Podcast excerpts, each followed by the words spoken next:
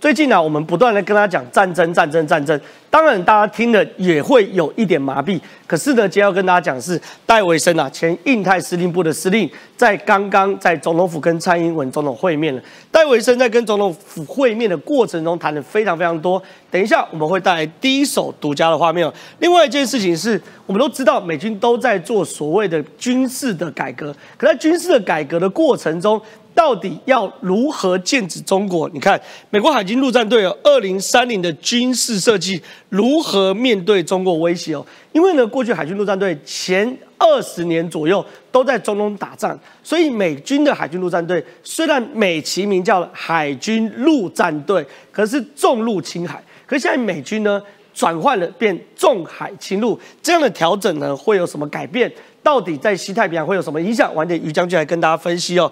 另外一件事很有趣的状况事情是，美军啊不断在强调什么逆中的能力。现在最新的事情是波音展示了逆中战术运输机的概念模型哦。什么意思呢？我曾经跟一个军事专家聊过，美军过去奉行的概念叫做一寸长一寸强，stand outside。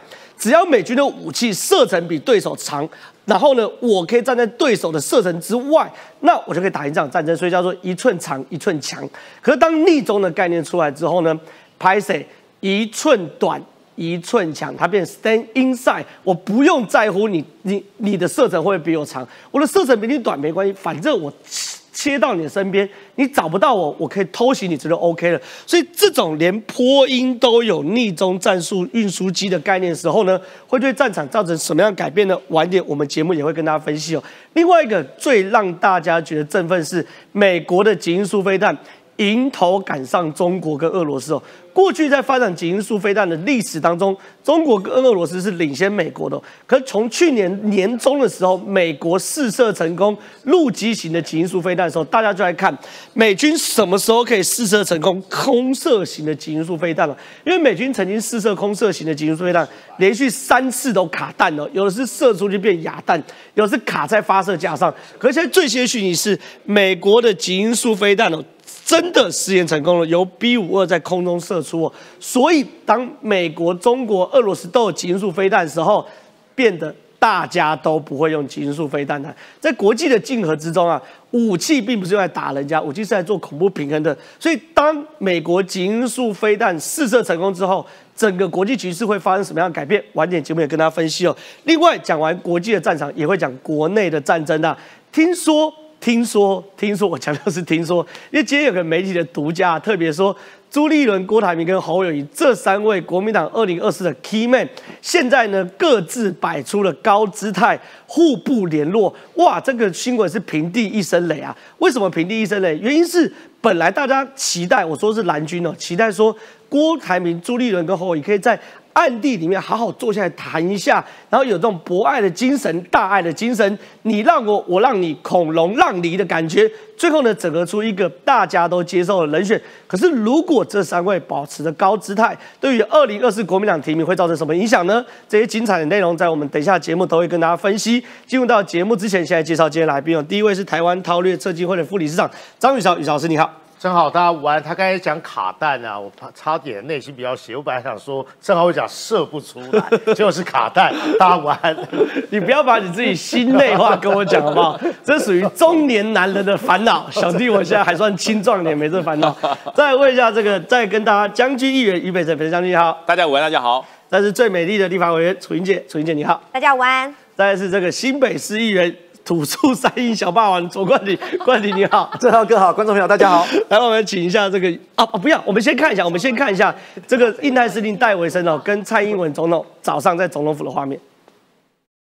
Our discussions over the past few days have underscored Taiwan's vibrant democracy and civil society, addressed the range of actions that the PRC takes towards Taiwan.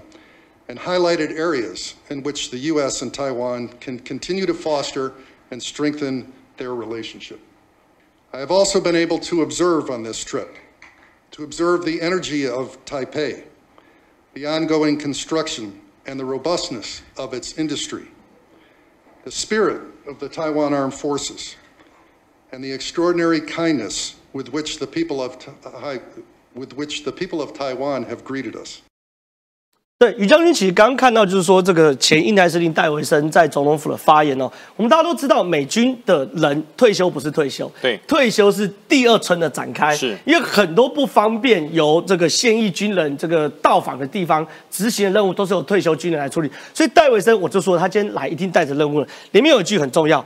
台美之间还有很多可以持续加深跟加强关系的地方，还有他看到台湾的军事非常的强健，所以意思是其实戴维森应该是带着军事任务来的。这很多事情我们没办法讲，他们也没办法，他也没办法说。可是我们可以从一些事情来看哦，美军的海军陆战队在做改革，美军的海军的陆战队要做二零三零的军事设计。刚刚我在开场的时候特别有说了，过去因为都是在伊拉克在中东打战，所以它是重陆轻海。现在的排水在西太平洋要打仗，变成是重海侵入，具体改革有哪些？其实哈，呃，刚刚戴维森讲说，在台湾看到了我们军事的这个非常的活跃。对，如果在提前六年到八年来，他就会非常的失望。为什么你知道？因为军事是因为威胁而活跃的。对，没有威胁，军事不会活跃。六年前。台湾的军事是一滩死水，重文轻武，对，是一滩死水。很多人就讲说，哎呀，用外交解决的才笨蛋才会用军事解决。对，所以说现在看到火药，是因为中国的威胁越来越重，所以我们军才火药起来。我讲到美军也火药也一样，对，美军也一样。之前打伊拉克那恐怖分子，随便打随便赢嘛，大家千大家千万不要认为哈。海军陆战队一定很会游泳，不是的，它是模组化。对，如果在中东战场，在沙漠上，他所放的陆战队是擅长沙漠耐旱陆战的陆战队。那但是现在进入了第一岛链的陆战队，你把在沙漠善打陆战、能够耐旱耐操的人放到海这边来，那是要他的老命。对，他不会啊，也不一样哦，完全不一样。对，他在陆战的装备是要坚韧、要扁，然后要快、要火力强。但是在海上，它要机动转移，就要更快。对，所以它要会游泳，要会飞，而且呢，它要试试水性啊。对，所以否则的话，怎么样来打陆战？那具体的改革有哪些呢？那其实这个改革，二零三零年哈，陆战队他们做了很大的冲击哦。是，就是陆战队的一些退休将领，打过伊拉克战争、打过波湾战争的人，跟这一票新时代的岛链战法的陆战争概念不一样。哎呀，那撞击可重了。为什么？因为这一群人他说未来。我们要在整个地区要在第一岛链以内来牵制中国。对，那要达到这个目的怎么办呢？第一个，我不能用陆战的传统方式啊。对，所以他要削减四种东西。哦，第一个要把步兵削减掉。他削减部分的步兵营。对，步兵要减少，至少要减少三分之一。哦，那不跳脚啦。对，我没有人要怎么打仗？对，所以说不行，你这个要挖我的根不行。第二个呢？火炮要删减掉三分，要四分之三的火炮不用不需要了。不要用远程火箭系统，对，海马式就可以了。没有步兵，没有炮兵，怎么行呢？还有更麻烦的了。他说：“告诉你哦，我要开始削减直升机中队。”没有直升机。陆战队当时在破湾战争，直升机不管是阿帕奇还是 H 六零黑鹰直升机，这全部都是陆战队当时引以为傲的标配。对，他说：“告诉我要削减几个执行中队。”是，还有让我更心痛的，于将军被放弃了，对，坦克没有了，对，那个所谓的沙漠的那种钢铁雄狮没有了，不需要了。是，那你说这些退将怎么受得了？因为在跳岛战争中，我不可能。美国海军陆战队的战车主力是 M 六十了。对啊，全部放弃啊！因为在跳岛战争中，我不可能带着坦克来跳岛。对，所以我讲哈，虽然我本身是坦克兵，我是战车兵的，我对于这个状况，我觉得哈，因地制宜，绝对需要。对，你在跳岛战争里面，你在第一岛链，你要 M1A2T 干什么？对啊，不需要，不需要，他他带不走，运不走，他也不会潜水。对啊，所以没有办法，所以这些经过了非常强烈的争执之后，现在有了契机了。是，就是说我们要改变。他说好。你要没有步兵，那选步兵用什么来取代？他就人家就讲，请问步兵的功能是什么？侦查、搜索、警戒、联络跟攻击。我们用无人机。哎，对对对，他说你刚刚讲的这五大功能，他都会。哦，对他都会。那这些将领说，你表演给我看，他就试给他看，我就丢出一台无人机，侦查、搜索、警戒、攻击，对我都做得到。对，而且还包含了联络，我还可以跟旁边横向的联络，而且不用语言，是它全部是链路里面的数据语言在联络。那这些退将说好。步兵，我同意了。算了，对，那炮兵呢？哎，对啊，没有火箭，没有没有这个炮弹，我怎么办呢？对啊，一五五榴弹炮呢？哎，我们不但有无人机，无人机还可以放出小无人机。哦，对。大无人机放出小无人机，这叫做中程僚机的僚机。是，所以说他们连中程僚机的僚机，无人机现在变成空中航母的概念也成型了，是不是？据我哈，美国的这些军事朋友跟我讲说，他们当时在放这个影片的第一段，他们放了一段《复仇者联盟》给这些退将看。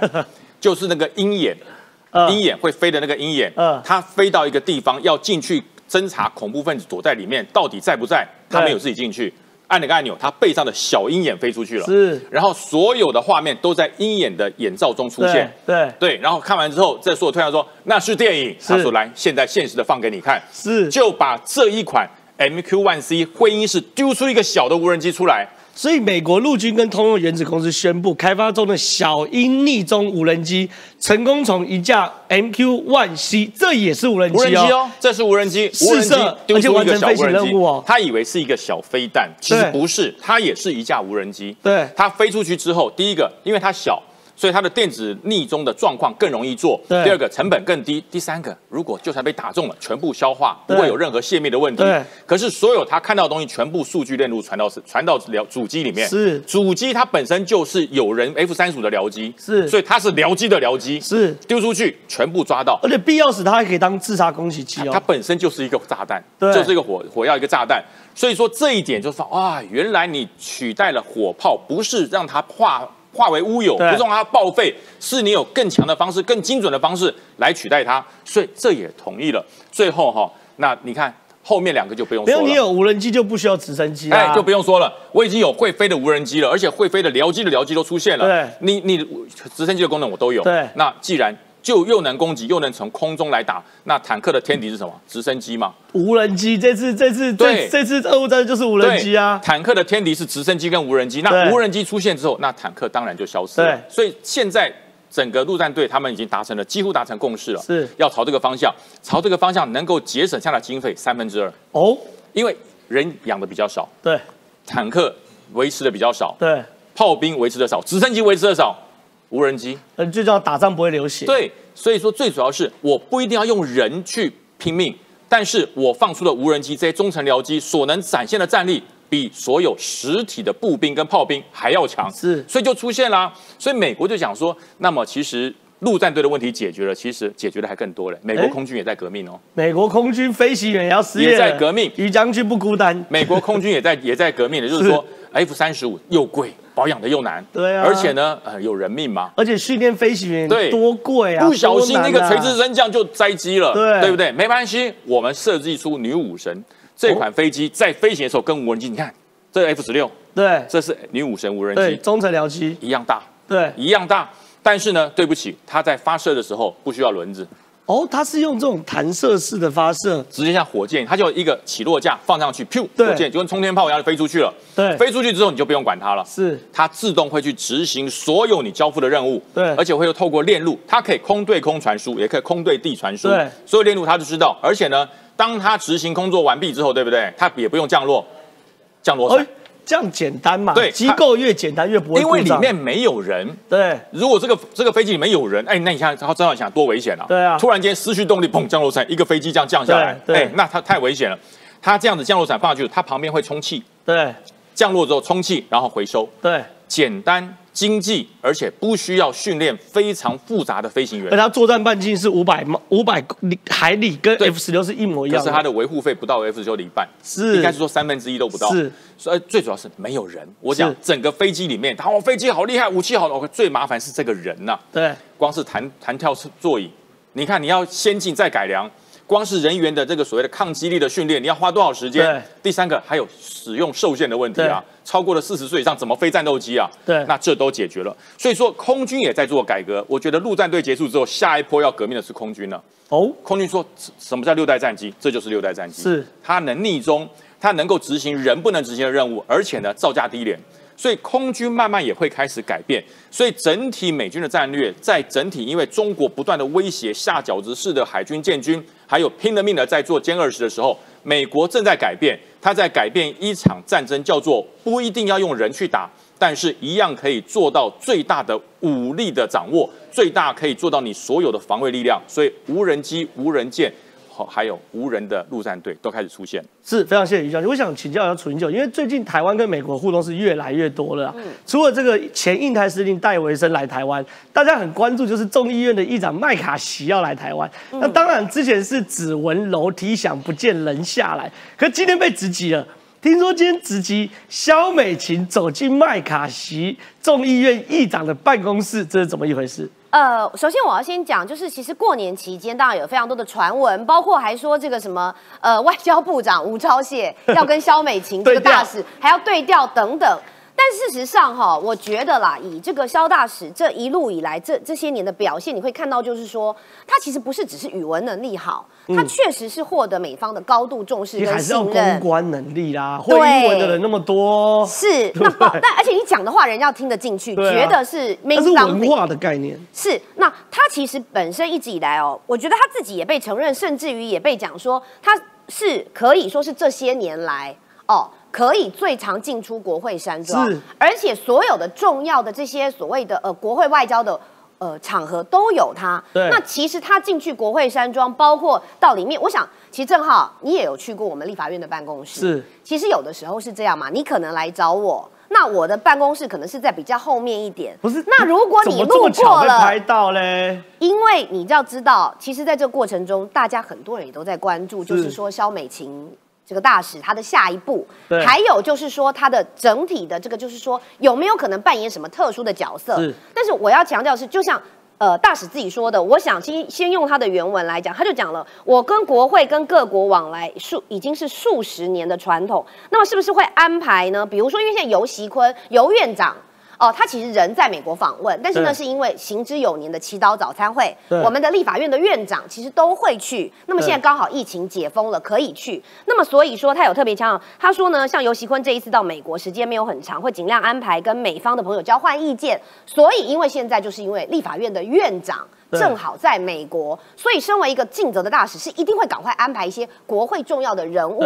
然后，其实美琴自己也讲了嘛，就是说是不是问到说麦卡锡的幕僚提出访台呢？上面就则则说没有特别讨论到这个部分，因为驻美处所有的大家都在关心有关于台湾的状况嘛。那愿意支持台湾的好朋友的办公室一向都会维持沟通。所以我要讲的就是刚刚那个例子被你打，就是说如果你今天是到立法院啊去找王定宇委员，我们如果刚好就在附。近，那你刚好路过我的办公室，而且我的办公室在前面，你会不会也进来打个招呼？不管我在不在，对，你也会来跟我办公室的同事打个招呼。不是说哦，我你今天去找王定宇，然后看到林楚英过门而不入，那我才要怀疑说。哎，所以郑浩，你平常在这边称我是最美的立法委员，看来是虚伪的嘛？前提是我 不是前提是我们两个要有交情才能，所以像给他照咖去打个招呼。没错，所以所以表示肖美琪在那边走得很痛。是，就像他呃，现在包括所有的这些呃。评论有关于外交的，不论是媒体或者是相关的人士，都有讲过嘛。肖美琴大使确实就是国会山庄的常客，那他会低调的尽情跟白宫的国务院或相关的人士来做交流。是，所以我必须说，交情在，关系在，但是是不是说在这一次的呃？比如说像麦可西来访的过程当中，我们扮演什么角色？我们去讲，愿意来台湾，来者是客，对，我们绝对都是欢迎的。但是其实你可以看到嘛，包括你看捷克的准总统，不只是跟外交部的。部长吴钊燮吴部长有沟通之后，现在也跟我们的小英总统也有打了电话，而且甚至于连他们的前总理都要补一刀，说台湾不是中国的一部分，一中的这个原则讲的没错，就是一中就是你这个中华人民共和国，但是跟台湾没有关系。那也就是说，其实台湾的这些国会的外交，不只是呃肖美琴肖大使。包括在呃法国的吴志忠吴大使啦哈，或者是我们其他国家的大使等等，他们都是很努力的，而这些关系都是在这些年民党之中慢慢建立。但是也讲明白了一点，那就是我们自己很重要，我们自己要知道。不要每次就是说，人家很看重我们，要来我们家登门拜访。比如过年，你一定有很朋友、都朋友到你家里跟你登门拜访啊。结果你要来，人家来祝你新年快乐，你还说哦，不要来，不要来，不要来。我们自己很快乐。哎，台湾人就是有这样的人，而且呢，尤其是国民党那些人，他心里是有心魔的，你知道吗？我最近常常讲一个举例哦，我们看很多恐怖片，比如说西区考克这种恐怖片，事实上哦。他只是用声光、用音响、用音乐，然后就可以把国民党之前吓到叽叽叫。对，那他就是心魔里面自己吓自己，然后不知道在怕什么。其实我要讲白了讲，像很多的这种危机，包括国民党的人，他们就自己先吓自己。反正你麦卡锡不要来，比如赵少康一讲你来了，不然就怎么样？呃呃，台湾会如何如何啊？包括之前佩洛西来也是这样，他们联合的运用一些事件，透过影像。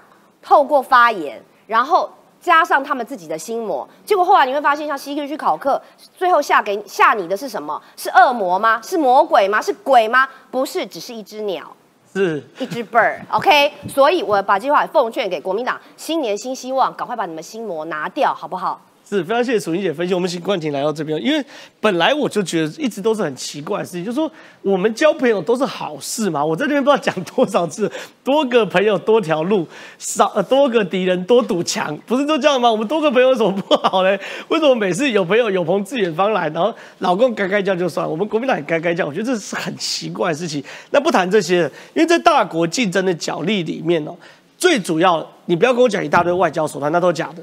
最后还是秀肌肉比腕力，谁的肌肉大，谁的腕力强，谁讲话算数嘛。所以你刚我们聊过，美国除了在开发这个所谓的新的无人机之外，开发新的海军陆战队战术之外，冠廷你说有个更重要的逆中无人机的概念出来了。没错，郑浩刚刚一开始有讲啊，美国在过去这几年的时间战略有了一些改变。对，对于空军的部分呢，他们还是认为说，我们如何能够不被对方给发现，是非常重要的一个指标。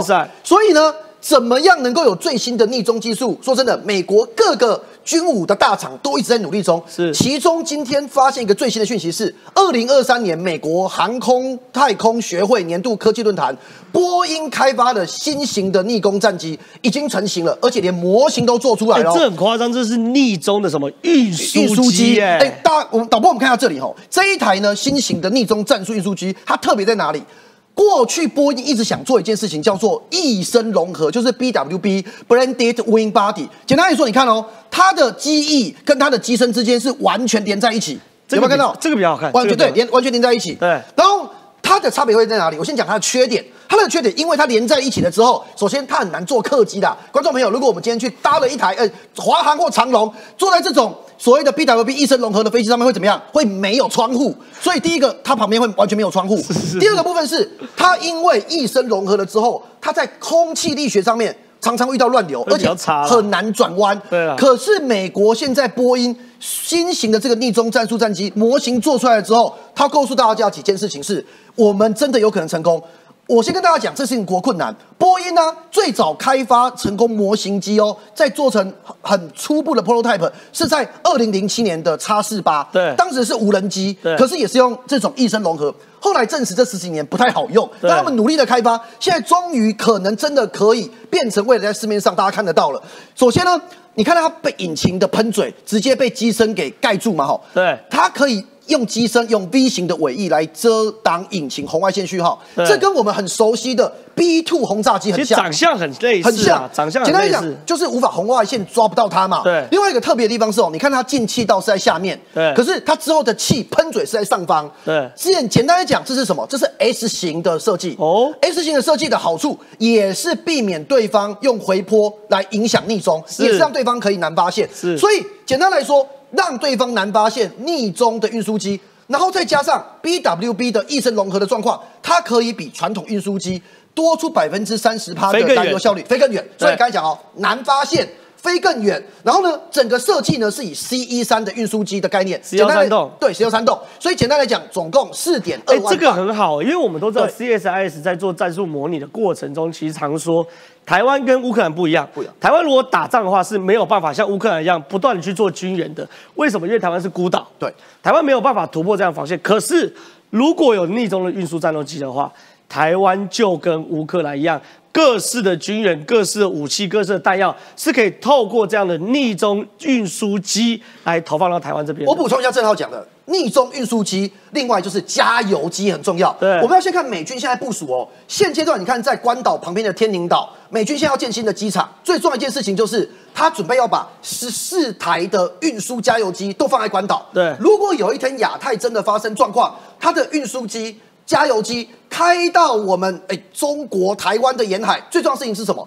关岛的这些第五代的战机起飞之后，可以获得很好的补给。对，所以现阶段运输机跟加油机这两件事情是最重要的事情。特别是对上中国。所以没道理，F 三十五隐形，然后它的加油机不是隐形，然后被加油的时候被被看到，没错，不行嘛，要都隐形才对。所以现在，所以你可以看到这边有个加油管，加油管对，这边有个加油管。那其实理论上来讲，能够当运输机就能当加油机的，是是是，同样只是说一些机型、一些改改改装而已。好，那现阶段呢，我刚才讲的，现在需要加油机很重要吧。最后一个，我觉得他们现在美国重视的事情是，好，那我们现在。无人货机有没有可能可以诞生？哎，为什么会这样？我们知道过去这三年的时间，因为疫情嘛，哦，所有的这一些航空产业都非常的萧条，但是唯有就是做货机、做货运还是可以赚钱。对，所以现在呢，在二零二二年二月，美国航太一间公司它推出过，对，它推出过一台新型无人货机的概念机。这一台概念机呢，简单来讲，我跟大家讲，它可以省下多少的成本哦？哦，我们现在如果以飞十二小时距离的一台运输机。我们如果是货机哦，这就这样，我们自己让开过去，有有人开的，大概要的成本大概是六百万，六百万，六百万，要六百万台币。可是如果这一台运无变无的运输机，瞬间成本从六百万降到三百五十万，哎，差很多。好啊，大家说那海运多很便宜嘛？我刚才不是说飞十二小时吗？对，海运大概要飞。二十一天没有海运会塞在塞在运河里面，不时候不小心会卡住。十二小时跟二十一天的差别啦，可是海运大概只要一百万，这就是差别。可是你如果变成是无人货机的话，可以让成本省一半。是，那另外一件事情是大国竞争，大国角力都在于科技的竞争。过去极音速飞弹其实一直都是中国领先的。可是问题是，美军在急起直追。美国不愧是美国，因为美国过去的逻辑很简单嘛。我原本打这种恐怖分子，我要急速飞弹干嘛？我用海马式就把他们炸死。可是现在打中国没办法，我要急速飞弹。你说美军终于试射成功急速急速急音速飞弹空射型的，这个会改变整个战局。我想哦，主要是因为它是 B 五十二空中射出之后，大家讲说它哦首次试射成功。但我帮美军澄清一下，它的超音速武器呢，极音速武器。其实也没有到这么弱。过去又认为说中国、俄国发展比较快嘛。对。其实呢，这个新的超音速吸气式飞弹已经是第五次试射了。对。只是这一次是从 B 五十二空中直接射出。对。好，简单来说，HAWC 超音呃高音速吸气式飞弹就是几音速。几音速飞弹。那它的概念呢，其实是这样啊，就是说你今天它飞行速度够快，突破能力够强，而且对方难拦截。大家就是想说，我如何可以把飞弹射出去之后？对方拦不到嘛？那目前这个试射成功的状况底下，最重要一点是，除了 B 五十二空中射出以外，现在是 F 十五 EX、F A 十八一或 F 三十五战斗机都可以携带。我跟大家讲一下它概念哦，它的概念跟中国的基因素飞弹不一样。中国基因素飞弹是我在路面上嘛往外射，反正射的够快，然后它的射速跟它的射的状况不同就好了。可是美国的做法是，它是利用。自身的引擎让它到达中国，它是需要飞机加速到一个程度，对，飞机的初速度加上飞弹速度，再配合在大气层边缘的弹跳，才可以加速到极音速。所以你把中国的呃极音速飞弹当成是类洲际导弹，是，但是美国的部分呢，是它今天你今天以这个 B 五十二试射的状况，它飞在天空中。准备要让这一个极呃这个呃超音速吸气式飞弹要发射之前，要燃烧之前，它把它往前抛射。是，所以它的概念跟构造跟中国的开发完全不同。但是有一件事情一样，就是都是要避免对方地对空飞弹的拦截，完全不同概念。但是现在美国对外宣布说，我今天这个试射成功，代表什么意思？我今天的超音速飞弹已经是急起直追，不再是俄国跟中国可以领先，代表说大家也都在极音速飞弹上面正在努力开发，为的是避免被对方地对空飞弹的拦截。是非常简单，很简单嘛。我们知道呢，上升阶段是最容易拦截的，所有的洲际飞弹，包含极音速飞弹，在上升阶段的时候速度最慢嘛。对，什么系统可以拦截？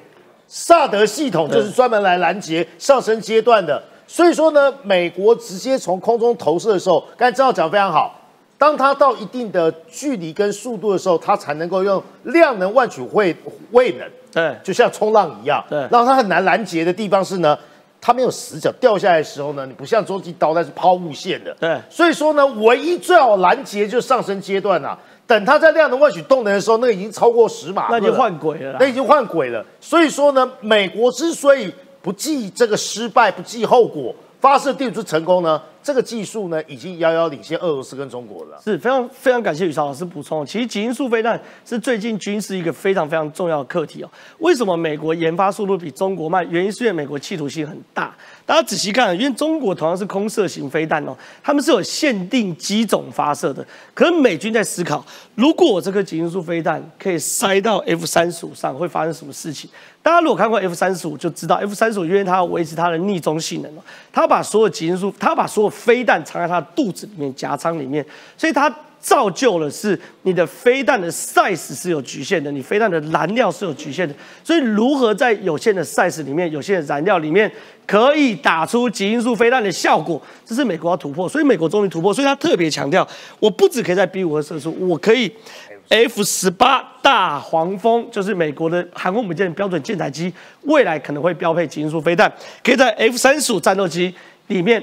逆中战机标配极音速飞弹，所以同样是极音速飞弹哦，未来在战场上面产生的功效跟战术战略的威吓是完全不同层级的。那讲完其中这边，让，我们请玉玉潮老师来到这边啊，来跟大家聊一下这个有朋自远方来又一例啊，就说捷克的这个众议院议长三月又要来了，朋友真的很多。你说这种来访哦，有些时候我必须承认，有的来访就是说这个算是踏青，交交朋友。联络感情，可你说台湾跟捷克除了可以交朋友之外，军事上合作也很好。这叫庄家连三拉三。对不起，第一位要来的叫科加洛，但是呢，因为呢中国的战狼外交让他得了心脏病。但是后来呢，韦德奇来的时候，蔡总统有追赠勋章给呢科加洛议长。是，所以说呢，第一个要来的本来是科加洛，但战狼外交主脑。第二个来的是韦德奇。第三个来的是什么？叫做艾达莫娃，新的众议院议长。是，所以我说这叫做路径依赖，这已经形成了惯例了，形成了惯性了。不是只有美国的众议院议长，连捷克的众议院议长也要来访问。当然，这代表什么意思呢？哎啊，行政部门是捷克总统嘛？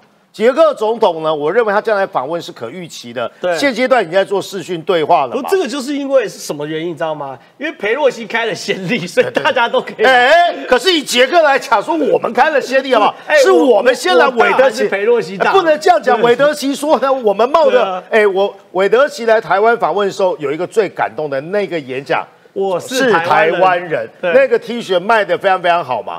所以这代表是什么？捷克这个国家很快也要像。极音速飞飞弹一样要转轨的啦，对，所以说呢，这代表是这样的概念，但是来代表什么？民间交流。对，这民间交流，你看他说的，捷克众议院议长他说了，尊重人权跟尊重自由，因为大家都知道所谓的丝绒革命，大家都知道呢，捷克斯洛伐克在一九六八年的布拉格之春所得到米兰昆德拉，我也是文青，好不好？生命中不能承受之轻，里面都讲的是一九六八年。这个布拉格之春嘛，所以他跟台湾有同理心啊，都被人家吓，被人家统战，或是被人家统治嘛。所以说呢，冒着俄罗斯跟中国的这个威胁，他们还是愿意来。但是来哦，有个很重要的地方是啊，我又要掉书袋。但是呢。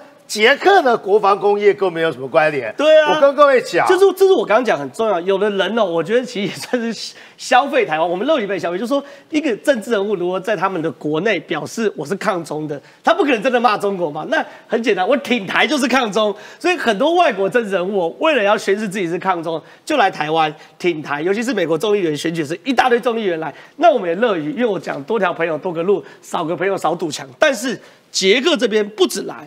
对于我们国防产业是可以互补的。我先讲啊，很多人对捷克的军事国防产业的印象是什么？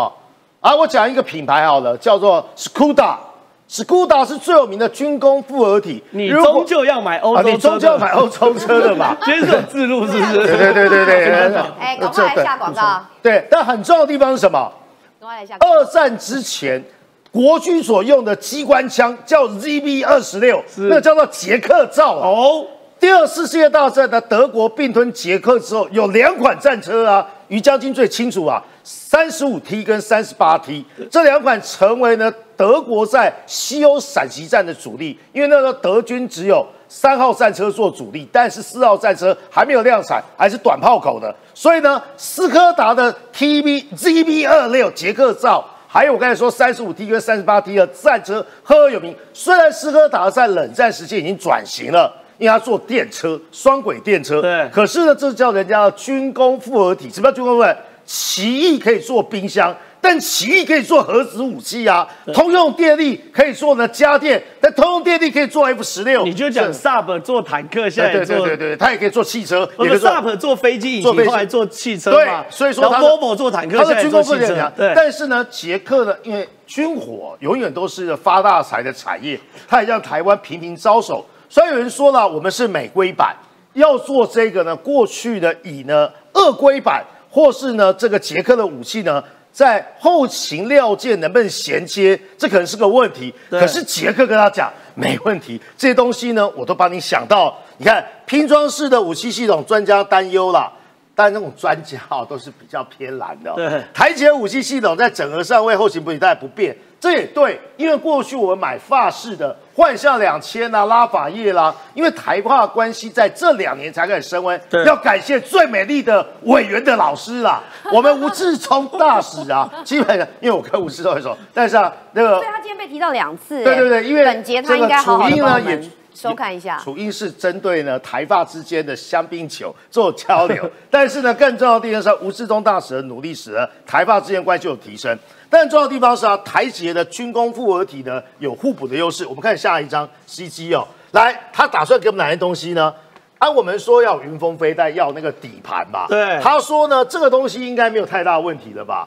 因为我的在，因为你根本知道我们的云峰飞弹多长，你知道吗？十公尺。哎，大家不要看同样是卡车，觉得说我随便拉一台什么 Volvo 什么卡车都可以没没没没发射飞弹的卡车跟一般跟军用卡车是跟一般卡车是不一样，它光是飞弹打上去那个初速，飞弹那个车子的载台不要断掉，车子不要往后退就很难的。一要有轮胎的质料都不一样。等下宇将军来补充要有机动力，要有足够的冲撞力，还有呢，这个载台呢要能够稳定。我刚才说我们云峰飞弹十公尺啊，射出去的那个冲击力跟爆发力很强，哎有没有办法承受？而且你看，它这个是十二轮驱动，十二乘十二的，简单讲。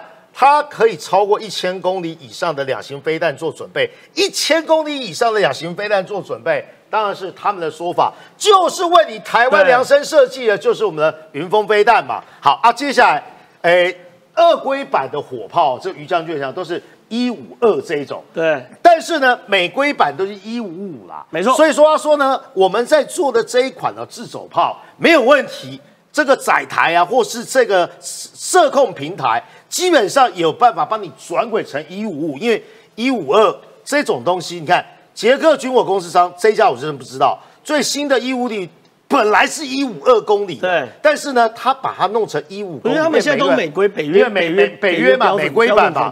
那简单讲是说，这个射程达四十公里。对他说什么叫相辅相成？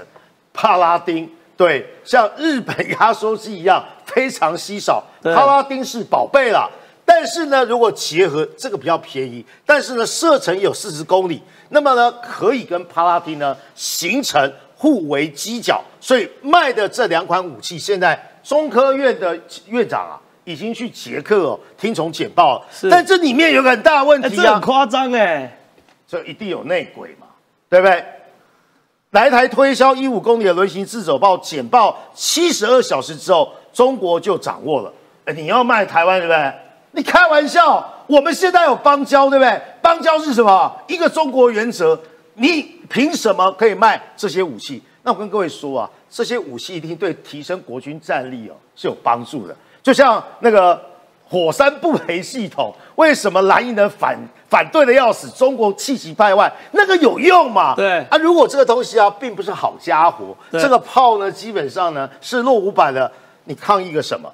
中国大使馆就挑明说了，不能把武器转卖给台湾啦。如果该公司还是持续进行，中国会有外交或国防相对的影响，对他呃对拿这些装备拿不到输出许可，真好笑哎、输出许可的官方还是你中国盖的，就是了。就像呢这个呢，郑浩的好朋友胡锡进讲，那个如果捷克啊要硬要视讯对话啊，或者我们将采取报复。这个胡锡进对人家最大的报复就是什么？呸！呃，这吐口水。原来也有呸呸呸呸哥，我们有呸呸姐到呸呸，你怎么报复？胡锡进，你现阶段已经处于半退休状态。所以一定是捷克跟台湾做对什么事，不论在外交层面或是在军事交流层面呢，才会让老共这么不爽快。是这边一定要让于将军补充一下，我想问一下，因为其实最近有个议题，就是说我们台湾打仗的时候，我们飞弹要够，对，所以不断要求说我们熊三、熊二、熊三、云峰、天宫、天剑、天剑一、天剑二要增产。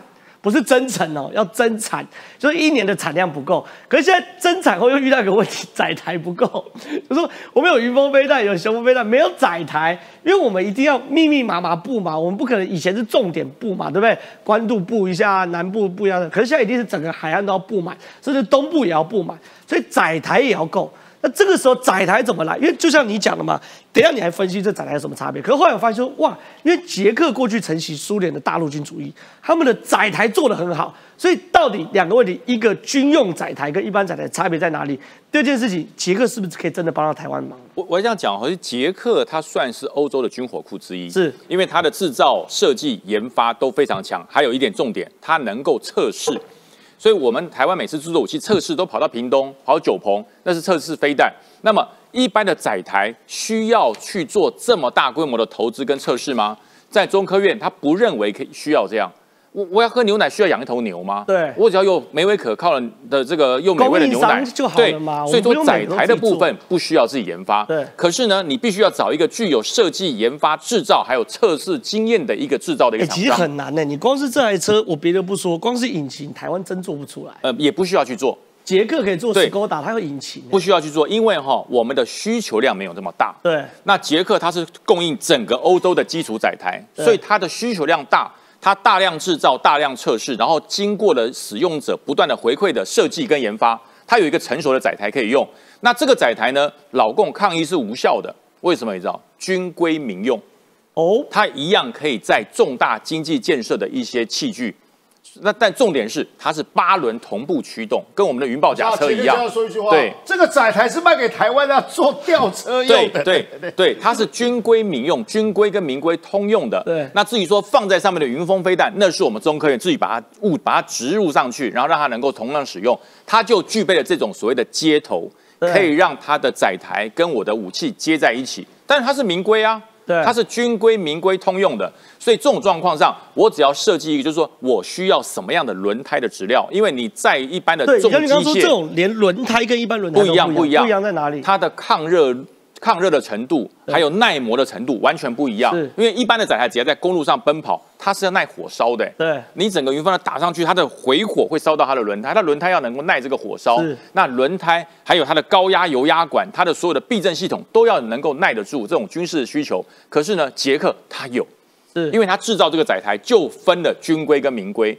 你需要一样的东西，十六轮驱动，但是我要的是军规，我只要把里面的这个质料的模式换一下而已，它只是制造的材料不一样，规格是完全一样的。所以说我们不需要去买。那很多人在怀疑说，那么捷克的军事的装备跟美造的军事装备会不会通用？我告诉大家，我们以前在军中的勇虎战车，它所用的同轴机枪，那不是国造的，也不是美造的，是比利时造的。哦。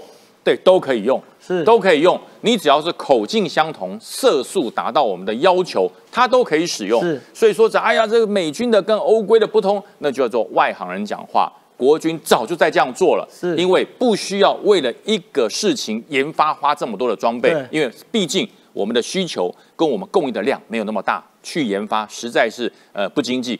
只研发了钱要放在刀口上，飞弹。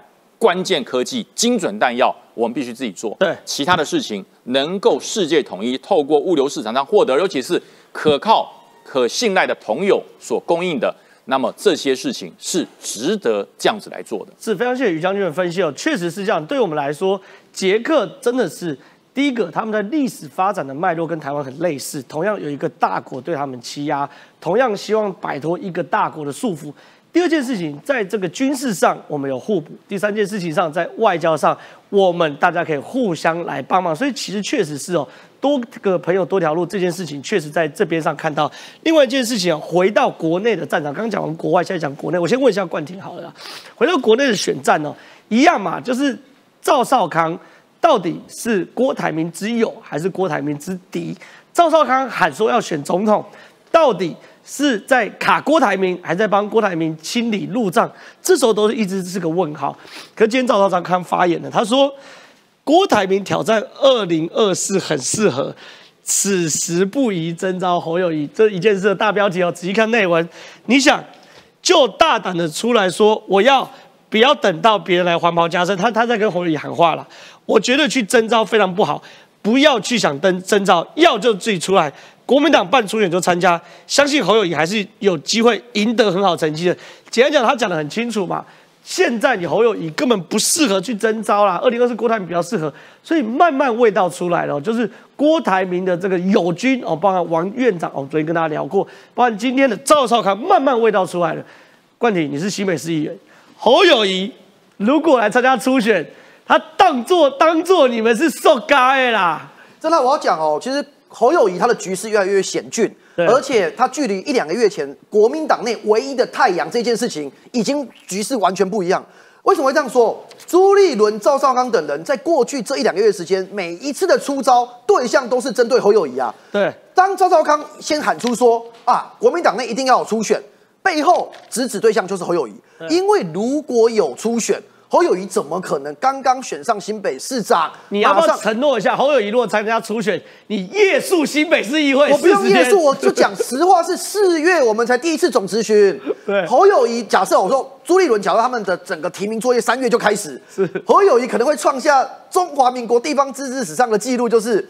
当选新北市长之后，一次都没有进新北市议会，跑得比韩国瑜还快哦。他韩国瑜至少还进议会他好歹被黄杰翻过白眼。对我肯定要翻他，我要吐他舌头都来不及，都没机会，没有时间。对，所以真正的困扰在这里，就是本来侯友谊阵营是认为说，时间往后推拖越久，对侯友谊越有利，因为他可以避免被大家认为说我绕跑，他可以让这个状况跟困难可以减轻。可是现阶段。国民党内这些反侯友谊大联盟的这一些朋友们有谁？有朱立伦，有郭台铭，有赵少康，甚至现在传出反侯友谊大联盟，甚至可能会加入韩国瑜跟王金平。真正的侯伟侯友谊包围网真正的成型，最后的结果会是什么？是国民党内过去大家说好啊，侯友谊不能选，只剩朱立伦。那朱立伦、赵少康，你们这些人民调远远不及侯友谊，赢不了赖清德。可是当现阶段郭台铭，哎。看起来有可能回国民党哦，哎，看起来侯友谊以外的人都可以接受郭台铭哦。侯友谊的麻烦就来了，因为国民党内确定至少有两颗太阳，而这两颗太阳都升起之后，你还不讨论柯文哲可能跟郭台铭合作哦，对，只讨论国民党哦。柯文哲不理他的状况底下，侯友谊只剩一种模式，只剩一种方式可以出现，就是黄伟汉他说的。有一种状况，就是国民党内好，所有想要选的人，我们做一个民调。那做完民调之后，好啦，我们直接征召民调最高的。但是这个版本有没有可能成型？绝对不可能成型哦。为什么？因为以现在 TVBS 的民调，从十二月到一月份的局势来看，单单一个月的时间，柯呃侯友谊的民调掉了七趴。哦，现阶段 TVB 的做民调，侯友谊跟郭台铭的民调，两个基本上已经打平了。是同一份民调公司做出来同样的民调，这是没有机构效应，没有机构效应趋势的问题。对，因为统一这样都是 T 台做的吧。对，有机构效应，两次都反映啦。对，可是趋势居然是侯友谊往上掉七趴，郭台铭跟他打平。郭台铭还没回党哎，对，郭台铭还没有说他要选哎，对，他就已经跟侯友谊打平，这代表侯友谊现在已经不是国民党内的唯一。而我们目前接到的消息，甚至韩国瑜有可能会加入。朱立伦跟郭台铭的这个联盟，如果这个政治成型之后，侯友谊会更成为孤军，那他就更不可能跳出来选这个总统。最后我要讲，侯友谊最近他所有的幕僚、政务官对外讲的一句话，让我们觉得耐人寻味。跟所有的这些新北的府会圈，无论是媒体还是这些政务官，还是跟台北的一些党政人士都讲：哎呀，我们侯友谊也不一定要出来选总统啦，不一定要选啦，看看局势啦。这在干嘛？这现在我认为新北市的整个团队有一种以退为进的态势。是，他告诉他说：“我不争啊，可是我目前还是要鸭子挖水往前进，但看最后国民党能怎么解决这个问题。”他开始把这一个总统提名的主动权丢回去给朱立伦，所以侯友谊阵营有在出招。是，那我补充一下哦，侯友谊现在瑟瑟发抖，看得懂国民党斗争人呢，你就知道呢，现在谁在骂陈建仁，不就是？这个党中央跟战斗蓝嘛，对，但他们使用的词汇是什么？项庄舞剑，意在戒掉。哎，不是只有戒掉，戒掉那个要绕跑，那叫什么呢？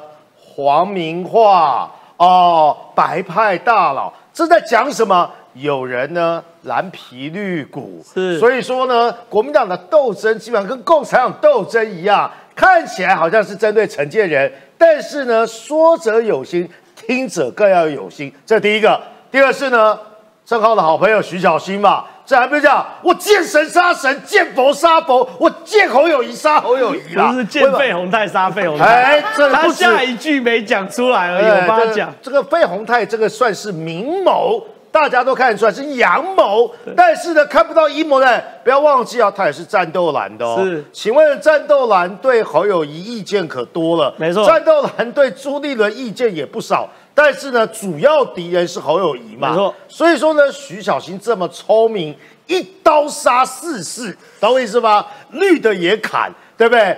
啊，神跟佛都砍，老费也砍，背后有什么？挡我者死了。挡我大哥者呢更惨啊！所以说呢，侯友谊要搞清楚哦。现阶段他的民调不弱三个月之前，而且呢，国民党深蓝的人磨刀霍霍，准备呢拿他祭旗啊。是非常谢宇超老师补充哦。但是我想问一下于将军，因为刚刚冠廷讲出一个这个这个大白话，就说韩国瑜可能会加入郭跟侯的呃郭跟朱的阵营。那到底会不会加入？我不知道。我们昨天也讨论过，到底深蓝怎么看侯友谊的？可我们来讨论黄黄伟汉这个建议哦。黄伟汉建议说，对国民党跟侯友谊来说，最有利的模式就是做完民调直接征召，不用登记，也不需要徐文表态，直接做民调。可是会有个问题啊，侯友谊有没有表态跟民调是有关系的？当然，就是我直接做民调，侯友谊 OK 啊。可当侯友谊表态说我要参加民调，我不不用说参加初选哦。光是表态说我要参加民调这件事，他的民调就会受到影响了嘛，对不对？所以你怎么看黄国汉这样提案？你觉得有可能吗？那国民党未来在二零二四年这个局最好的解方是什么东西？国民党的解方哈，就第一个侯友谊绝对是国民党在二零二四总统要提名时候最大的一个难题。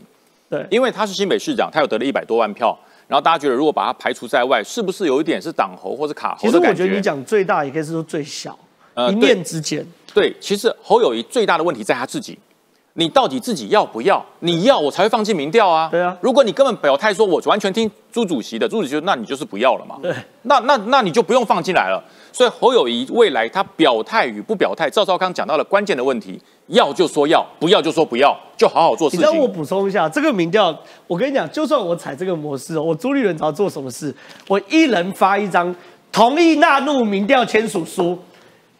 你要同意嘛？不然我干嘛？你根本没愿，那我干嘛纳入？让我纳入李正浩就好。没错，你要先有个同意纳入民调签署书，那侯友要签名，签名我才帮你纳入。你光是这个侯友就挂了。我们在党部做过民调，你要把某人纳入民调来做调查，你首先确定有参选意愿，他要同意，对啊，我要参选才纳入。对啊，我根本没有要参选，这个民调会失真哦。纳入连战呐，对对对，那我全部都纳入，我连习近平都纳入，那不是乱了吗？所以。没有办法，所以黄伟汉讲这个方法是不同，不是这个无没有办法解套的。现在国民党解套方式其实非常的单纯啦，就是战斗蓝的这个核心价值的人赵少康，他讲的非常明白，就是赶快让郭台铭回国民党。是，因为现在朱立伦已经讲出很多端倪，他希望聚集所有非绿战力，能获得二零二四的选举的胜利。那谁能够聚集非绿的力量？侯友谊可以吗？是侯友谊蓝都没有办法整合了，还非绿呢。对，侯友谊里面深蓝、浅蓝对他都有意见，他怎么都整合不了了。因为赵少康，你想想看，赵少康第一次离开国民党是为了谁？李登辉是。他怕不怕侯友谊变成第二个李登辉？怕死啦！我告诉你，他绝对不会让第二个李登辉产生在国民党，否则赵少康又要第二次再离开国民党。是，所以他不会让侯友谊出现。所以他就讲，他抓到了他的弱点嘛，要就要，不要就不要。那侯友永远不会说。所以说侯友谊这个个性会害到他，到五月份会进退两难。当国民党的立委全部摆到定位了，都已经初选完了，要处理总统大选的时候，这时候侯友谊的价值会一直往下掉，因为他不表态。不表态无法民调，没有民调就没有民调高低的问题，所以朱立伦会用这种方式来解套。最后，我预判极有可能的就是郭台铭会代表国民党出来选。是冠廷补充，我快速补充一下哦，侯友谊现在会陷入这个巨大的窘境，完全是在他自己。事过境迁，我现在来看，如果侯友谊二零二二的连任新北市长他不要选，现阶段新北市长不是他，他完全可以直 攻总统。会变成林佳龙？没有啦，不管是林佳龙选一样嘛，他可以直攻总统啊。对对可是台湾人厌恶跟为什么他民调会在短短一个月之间掉这么多？因为讨厌这种脚踏两条船。对你同时当新北市长，你又要去选总统，做完所有的准备，可是又不敢讲，你讲了怕你民调开始又掉了，所以才会陷入这个窘境嘛。最后一个重点就是。因为他已经不是国民党的唯一。如果你本来是哦，我是唯一一个可以打败赖清德的人，黄袍加身，等着来被动征召我，现在已经没有这种机会了。连郭台铭只要加入国民党，他的民调就不会输侯友谊。侯友谊凭什么告诉大家，只有我能选，你们来征召我？是好，非常谢谢观点补充。我想问一下楚英姐哦，第一个问题，当然说你们自己民进党现在看起来定一尊，你们的时辰会是什么时候？很多支持者其实也也也希望嘛。第二件事情，哎，这是上报的独家哎。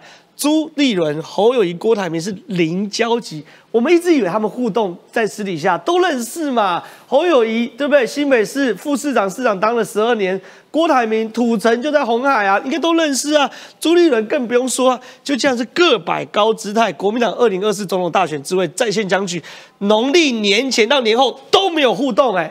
请问到底发生什么事情？先谈谈民进党，再谈谈国民党。好，我们先谈一下民进党的状况了啊。当然，现在就是说，党主席就是我们的赖清德副总统。然后呢，现在我们的行政团队，昨天这个陈建仁呃院长也带着这个郑文灿副副院长来到立法院。所以现在是一个我讲的是一个黄金铁三角是已经成型的。那在这样的状况底下，第一个首推的当然是希望能够先让政局稳定下来。因为其实现在内阁哦，虽然说你看首长换完了，可是包括政次啊底下的其实。还有很多的人陆续都还在谈，大概这一个礼拜会全部抵定，是先把政局稳定。因为立法院我们昨天报道了，然后今天也会开始，就是说筹备。因为现在院长在呃立法院的院长尤院长在美国访问，对，那么他大概就是这个礼拜会回来之后，下个礼拜那么也开始会筹备，那可能二月中左右立法院会开议。对，那也就是说，我为什么先带到这边？就是说行政立法，因为毕竟现在民进党中央是民进党执政。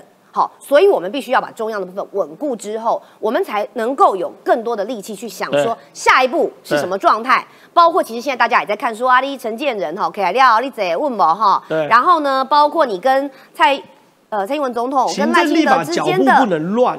对，而且才才可以才能够对，所以。以民进党的骑乘来讲，我相信支持者也是觉得，包括我也认为说，赶快定于一尊那是最好的，因为很多的这个配套的动作，包括接下来的总统想要做什么，该怎么做，对。但是以民进党一直以来我们的这个内规的话，其实大概就是三四月哦会开始进行。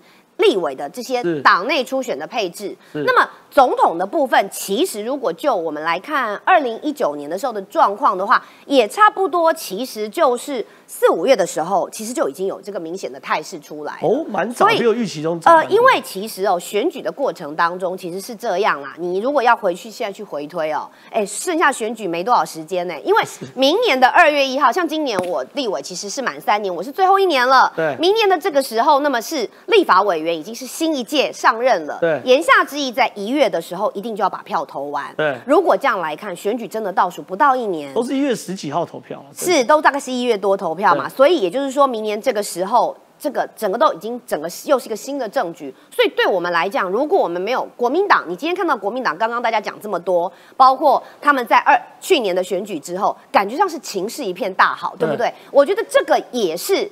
朱立伦跟侯友谊以及郭台铭这几个人的一个转类点，对，因为我们现在看到的是，当你侯友谊不再是那个唯一定于一尊的时候，大概让龙干妈哇有机会啊！以现在的名气可用的状态底下，包括现在很多的民调做出来，其实我们民党自己要提高警觉的是，我们的政党支持度哦，包括我们行政团队的支持度，是在选完之后有一种突然间一个急剧往下掉。那在这样的状况底下是什么？它其实是激励了国民党。有志之士啊！你说刺激了国民党分裂啊？鼓励了国民党分裂？应该是说，大概让干嘛我有机会啊？那为什么一定是你侯友谊？侯友谊，反正你就好好的在治理一下新北市嘛，你也拿到这么高的票了，你难道呃要学这个之前的韩国瑜被绕跑吗？让我们双输吗？其实他们自己内部，如果就我所了解，这个内心这整个一个新年哦，就像你讲的，诸侯郭各摆高姿态。各特摆高姿态。为什么？因为侯友谊觉得说，那我就是新北选出来，在这样的一个得票数底下，我定于一尊，我的得票数最高，当然就是我继续带领国民党往前走。但是对朱立伦来讲，就是我是带领地方胜选的这样的一个党主席，对，而且现在。规游戏规则在我的手上，就像你刚刚讲的那一招很好嘛，就是你要不要参选嘛？你要参选，你来民调嘛，你来做一个表态嘛，你总要告诉我嘛。那不然的话，你好呵呵这代几呵呵老爱行八七呀。那民调我多问一题，钱会增加。我怎么知道？所以我党主席，你是不是要来跟我见个面，来跟我谈？怎么会是我跟你谈呢？以我们现在国民党的气势，好，那郭台铭就更不要说了。他在这一路以来，他所凝聚的，包括从之前买疫苗等等，他的这个社会威望，他也觉得说。现在我也不在你党内啊，你要请我回国民党，那是你朱立伦要来找我。所以在这样的情况底下，会让国民党的问题就会变成是我有一个民调卡在那里，我就可以开始继续乱。每个人都觉得自己有机会，那我也觉得，因为这样的情况，刚好呃，民党赶快把行政先整个团队固定呃稳定。然后接下来，我们可以在我们自己的骑程上面，把我们的总统跟立委做一个最好的铺陈。是非常谢谢楚莹姐的分析哦，确实是哦。其实站在我们角度来看，你看，非常多人说嘛，侯友谊绝对不会主动表态说自己要选总统，也不会去登记参加初选。而是会持续以高民调支持方式等待适当的时机出现，所以一样嘛，年前的把戏年后继续做嘛，所以我们就期待这个卓冠廷啊，在新北市给侯友谊更多的监督，誓死抗议侯友谊留守新北市市长职位一职，呵呵做代级就让你呵呵做代级。好，如果喜欢我们节目的话，记得每周一到每周五十二点半到一点半准时收看，谢谢大家，拜拜。